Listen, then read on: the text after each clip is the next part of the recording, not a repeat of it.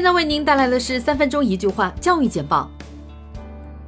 青岛市启动促进中小学生全面发展十个一项目行动计划，目的在于扭转中小学偏重课堂、偏重知识，不利于学生全面发展的状况。教育部透露，体育课要布置家庭作业，每个学生至少要参加过一次体育竞赛等，将是中小学体育课程的一个重大改革方向。深圳大学生命与海洋科学学院的学生家长收到了一个 EMS 快递，快递内包含致家长的一封信、成绩单和成绩的换算方法。教育部发布二零一八年秋季开学工作专项督导报告，从总体上看，学校秋季开学的各项工作平稳有序进行，新学期教育教学开局良好。教育部等六部门印发。关于做好家庭经济困难学生认定工作的指导意见，要求家庭经济困难学生认定工作原则上每学年进行一次。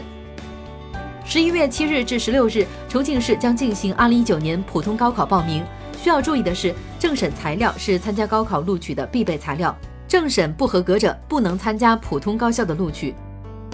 由孔子学院总部与美国大学理事会共同主办，北京语言大学承办的二零一八。汉语桥美国校长访华之旅在孔子学院总部举办欢迎仪式。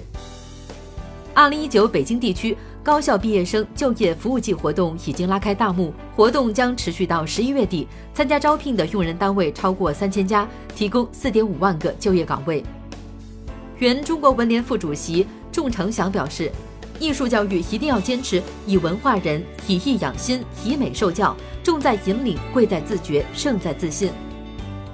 第三届全国油气地质大赛在北京举办，旨在为全国的石油学子打造一套学习、竞赛、研究三位一体的高素质地球科学人才培养平台。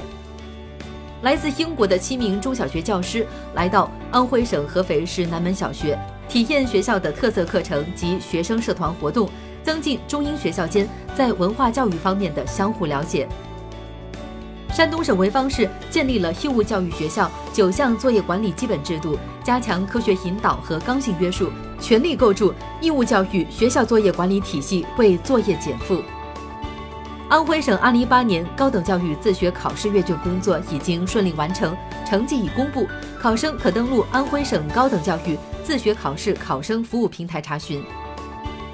国际金融科技论坛在成都闭幕，论坛期间。成都市政府、西南财大等相关各方就共建金融科技实验室签署了合作协议。